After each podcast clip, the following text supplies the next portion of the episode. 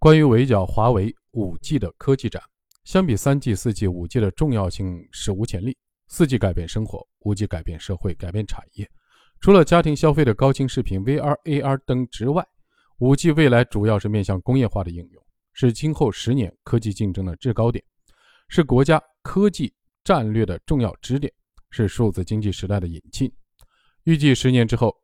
在全球将形成十万亿美元的产业链。二 G 时代，中国全面落后；三 G 时代，中国路途；四 G 时代，中国基本跟进，进入第一方阵，不再落后；五 G 时代开始领先，从芯片终端和基站到网络的应用，五 G 产业链较长。中国在华为领头羊的带动下，在标准化产业链布局和推进等方面起了主导作用。在四 G 领域还是全面领先的美国，在五 G 时代出现了问题：一是五 G 通信设备缺少供应商。欧洲有诺基亚、爱立信，中国有华为、中兴通讯，美国为零。二是波段问题，由于中低频率的波段被美国军方占用，在美国原本不许民用中低频率的波段，这些年美国民用通信领域只能用高波段及毫米波段，所有的商业开发者都集中在高频率波段。由于低频率波段的电波波长更长，传输距离更远，所需的基站数量少，成本低，穿透能力强，覆盖范围广。而在高频率波段，电波波长不长，连树叶和人体可能都穿不过，容易受到阻挡。所需的基站数量多，成本高，穿透能力差，覆盖范围小。现在美国紧急转向，调整政策，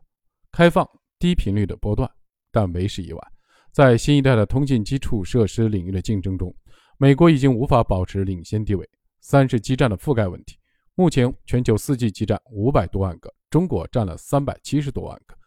美国仅有四十万个左右，其余各国约一百万个。由于基站的覆盖数量不足，美国部分的中小城市，尤其边远农村的 4G 的通信质量较差。四是通信的领域基础科研问题。二十世纪六十年代以来，美国科研机构及其公司在通信领域全面领先世界，尤其是美国电报电话公司 AT&T 以及所属的贝尔实验室，曾经二十多年里独领风骚，取得了多项诺贝尔奖。二十世纪九十年代以来，美国因反垄断理由肢解了 AT&T 和贝尔实验室，自那时起，美国通讯领域的领先地位逐渐下降。中国在 5G 领域，一则有巨大的市场拉动，二则有 4G 基站的广泛覆盖，为 5G 的基站建设打下了基础。三则波段合适。2020年 5G 问世，中国必然成为全球标准赢家通吃，胜者为王。大家只能向领头羊看齐，这很可能改变第二次世界大战以来，特别冷战结束以来通信领域的全球发展格局。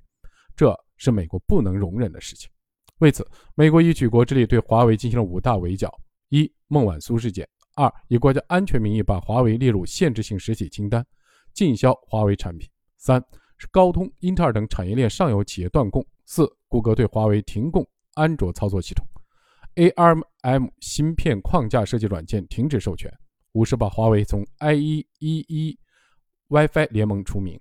然而，这次美国政府失算了。华为作为通信领域全球的领头羊企业，在 5G 基站终端相关芯片和其他网络设备上处于领先位置，并自主研发了操作系统，具有足够的实力和智慧，化危为机：一、率先开发了全球领先的 5G 基站；二是大批量的生产销售了世界一流的手机终端；三、研制开发了基站的芯片、服务器芯片、手机芯片、AI 芯片、路由器芯片和 5G 的基带芯片。